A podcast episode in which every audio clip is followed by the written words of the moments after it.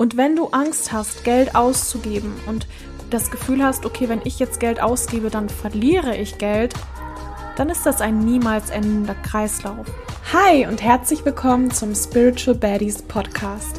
Das ist dein Podcast für Spiritualität, Mindset und Business. Und dieser Podcast ist für alle Baddies da draußen, die zur besten Version von sich werden wollen. Ich wünsche dir jetzt ganz viel Spaß beim Zuhören und ganz viel Spaß bei der heutigen Folge. Hola Leute, what's poppin und herzlich willkommen zu einer neuen Podcast-Folge. Ich freue mich so sehr, dass ihr da seid. Ich freue mich so sehr, dass ihr mit mir Zeit verbringt und hoffe, dass ihr alle einen wunderschönen Wochenstart hattet oder ähm, noch eine schöne Restwoche habt, wann auch immer ihr diese Folge hört. Ich hatte ein richtig cooles Wochenende, weil ich hatte am Sonntag ein Personal Brand Shooting für meine Webseite. Wir sind ja gerade dabei, eine neue, also wir hatten noch nie eine, also wir sind dabei, eine Webseite zu erstellen, weil wir hatten noch keine. Ja, es wurde einfach mal Zeit. Wir brauchen eine Webseite, weil wir haben auch voll coole Dinge geplant für nächstes Jahr.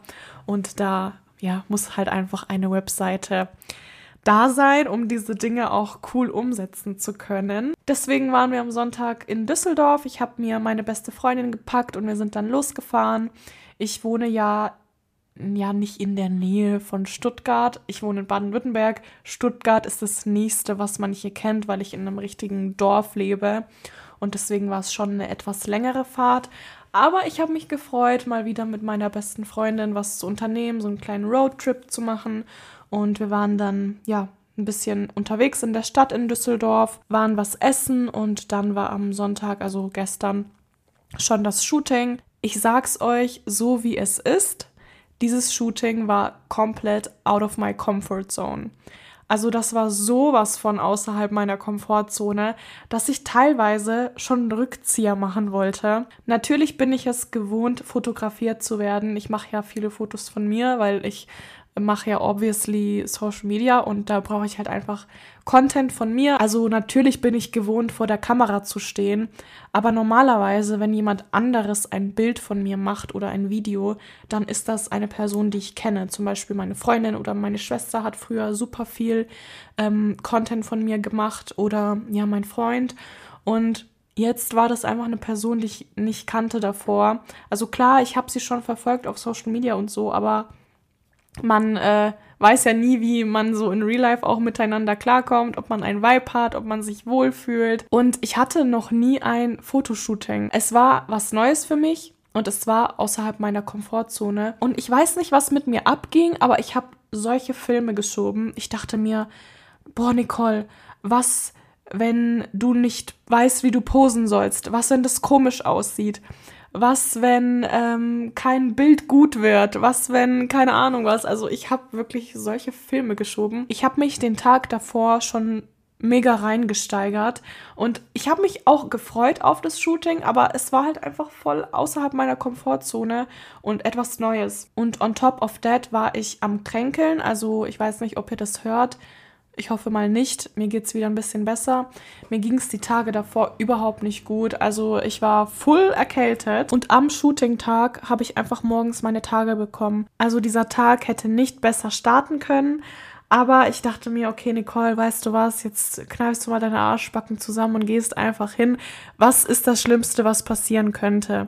So, das Schlimmste, was passieren könnte in meinem Kopf, war, dass ich keine Ahnung habe, wie ich posen soll und das dann komisch aussieht. Aber dafür ist ja auch die Fotografin da, also die kennt sich ja aus mit Posen und die weiß, wie ich posen soll und äh, was gut aussieht, was vielleicht nicht so gut aussieht. Und wenn es dann scheiße aussieht, dann ist es halt einfach so. Dann habe ich mich selber so ein bisschen beruhigt. Wir sind dann ins Studio gegangen, ich wurde dann geschminkt und dann war ich eigentlich schon gar nicht mehr aufgeregt. Ich habe mich dann umgezogen, wir haben dann das erste Outfit geshootet, die Fotografin hat mir gezeigt, wie ich posen soll und es war eigentlich überhaupt nicht schlimm. Natürlich wusste ich manchmal nicht, was ich machen soll und war so ein bisschen hilflos, aber dann habe ich halt einfach gefragt. Und ich erzähle euch diese Story, weil wir uns im Kopf meistens das Worst-Case-Szenario ausmalen und es in Realität aber ganz, ganz anders eintrifft. Und was mir dann immer total hilft und das habe ich auch gemacht, um mich so ein bisschen zu hypen auf das Shooting. Bei mir ist natürlich erstmal die Panik ausgebrochen und ich habe mich gefragt, okay,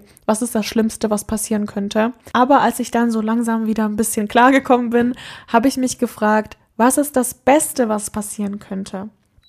Und das Beste, was passieren könnte, wäre, dass alles richtig smooth läuft, ich richtig geile Bilder habe, Bilder habe, die mich widerspiegeln, die meine Brand widerspiegeln und ich diese Bilder dann später auch für meine Webseite verwenden kann. Und dann habe ich mich quasi in das Best-Case-Szenario reingesteigert. Also genauso wie ihr das mit dem Worst-Case-Szenario macht, euch da wirklich unnötig reinsteigern, euch wirklich unnötige Details ausmalen, könnt ihr das beim Best-Case-Szenario machen. Also fragt euch mal, was ist das Beste, was passieren könnte? Wie kann ich mich in diese positiven Szenarien reinsteigern? Und geht da wirklich ins Detail, geht da all in, seid delusional. Ich bin auch nicht perfekt, mir passiert das auch manchmal, dass ich vor einer Sache stehe und mir denke, ach du Scheiße, wie soll ich das jetzt hinbekommen? Aber am Ende ist es halb so schlimm und ich habe mich am Ende wirklich sehr gut gefühlt, weil ich aus meiner Komfortzone gegangen bin und weil ich, obwohl ich am Anfang so ein bisschen Angst hatte, das trotzdem durchgezogen habe. Danach fühlt man sich einfach richtig selbstbewusst und das Vertrauen zu einem selbst ist auch noch mal gestärkt. Was ich auch gemacht habe und das hilft extrem, das mache ich immer, wenn ich zum Beispiel vor Entscheidungen stehe, meine Komfortzone verlasse, wenn ich so ein bisschen Druck auf mir habe, weil ich eine bestimmte Sache erledigen muss, dann gehe ich in mich und sage mir selber, ich vertraue mir. Das hilft mir so sehr. Dieser Satz, diese Affirmation stärkt mich immer total und egal wie schlimm etwas gerade aussieht, egal wie viel Angst du hast oder egal wie sehr du gerade außerhalb deiner Komfortzone bist, sag dir selber, dass du dir vertraust und das hinbekommst. Wenn ich die letzte Woche mit einem Satz beschreiben würde, dann wäre das Verlassen der Komfortzone, weil diese Situation, die ich euch gerade beschrieben habe, war nicht die einzige Situation, in der ich meine Komfortzone verlassen durfte, sondern es gab noch eine weitere Situation, die wirklich sehr außerhalb meiner Komfortzone war. Und zwar habe ich schon länger überlegt, in ein neues Mentoring zu investieren und wenn ihr mich kennt, dann wisst ihr, ich habe immer irgendwas, woran ich arbeiten kann. Also sei es jetzt irgendwelche Coachings oder irgendwelche ja, Kurse und ich habe zwar jetzt noch zwei Kurse, die ich anschauen kann, theoretisch, aber das ist halt nicht so ein großes Programm, wo ich dann einen Ansprechpartner habe, wo ich dann wirklich begleitet werde, bis ich mein Ziel erreicht habe. Und dann kam bei mir schon länger der Gedanke hoch, Nicole, du kannst mal wieder in ein Business Mentoring investieren. Das letzte Mal, als ich mit einem Business Mentor zusammengearbeitet habe, beziehungsweise mit zwei, war Anfang des Jahres, also so im Frühjahr. Und ich dachte mir, okay, jetzt wird's mal wieder Zeit zu investieren. Dann habe ich so ein bisschen länger überlegt, wer so in Frage kommt und ich bin da auch wirklich sehr, sehr picky. Bei mir ist es super wichtig, dass ich ja dem Coach, dem Mentor vertrauen kann und dass er mir auch wirklich helfen kann. Dass er wirklich das, was er teacht, auch selber erreicht hat. Und ich hatte dann eine Person im Auge, beziehungsweise ja, das ist nicht so wirklich eine Person, sondern mehr so ein Team. Und dieses Team hatte ich jetzt schon länger im Auge und habe dann gedacht, okay, Nicole, jetzt bewirbst du dich einfach mal und dann schaust du mal, was sie dir so anbieten können. Und ich hatte dann einen Call und ich hatte in meinem Kopf auch ein Budget. Und zwar habe ich gesagt, ich möchte ungefähr 10.000 Euro investieren. Alle, die sich mit Coaching, mit Mentoring, Masterminds auskennen, die wissen, dass eine Mastermind oder ein Mentoring-Programm meistens bei vierstelligen Beträgen anfängt. Und das war halt eben eine Mastermind für Fortgeschrittene. Und je nachdem, wie weit fortgeschritten du bist, wird es dann einfach teurer. In der Regel, also gibt wahrscheinlich noch Ausnahmen, aber meistens ja befindet man sich dann nicht mehr im vierstelligen Bereich sondern schon mehr so im fünf-, sechsstelligen Bereich. Und ich dachte mir, okay, fünfstellig, so 10.000 möchte ich investieren. So, dann war ich im Call und mir wurde dann der Preis gesagt und dieses Programm kostet aber 15.000 Euro. Das bedeutet, dieses Programm war 5000 Euro über meinem Budget. Und als ich diese Zahl gehört habe, dachte ich mir erstmal, okay, wow, 15.000 Euro, das ist echt viel Geld. Egal wie viel Geld ich aktuell verdiene im Monat oder in Zukunft verdienen werde, 15.000 Euro werden für mich immer viel Geld bleiben. Und deswegen musste ich schon so ein bisschen länger überlegen, mache ich das jetzt oder mache ich das nicht. Ich habe mich dann für das Programm entschieden und das war dann auch wieder sehr außerhalb meiner Komfortzone, weil meine Komfortzone waren diese 10.000 Euro. Also wenn die gesagt hätten, Nicole, das kostet 10.000 Euro, ich hätte das sofort bezahlt. Das Ganze hat aber 15.000 Euro gekostet und ja, ich wurde dann in dem Moment wieder so ein bisschen getriggert und das war super gut und super wichtig. Und das ist genau das, was ich jetzt gebraucht habe. Ein Mentoring, bei dem mir der Preis ein bisschen wehtut. Das erste Mentoring, das ich gemacht habe, hat, meine ich, 6000 Euro gekostet. Und da hat mir der Preis auch sehr wehgetan. Als ich das dann bezahlt habe, boah, Leute, das war auch das erste Mal, dass ich mehrfach vierstellig in etwas investiert habe.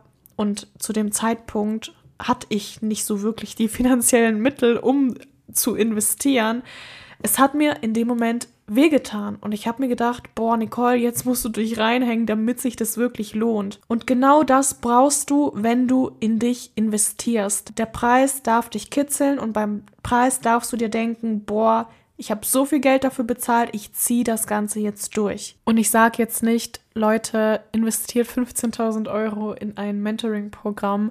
Als Anfänger braucht ihr das auch gar nicht. Ihr könnt anfangen wie ich mit einem vierstelligen Betrag oder halt mit einem dreistelligen Betrag und euch dann hocharbeiten. Aber ich finde es super wichtig, dass du dir beim Preis denkst, okay, wow, das ist jetzt so ein bisschen out of my comfort zone, weil ein Coaching oder ein Mentoring wird erst bei dir funktionieren, wenn du auch wirklich durchziehst.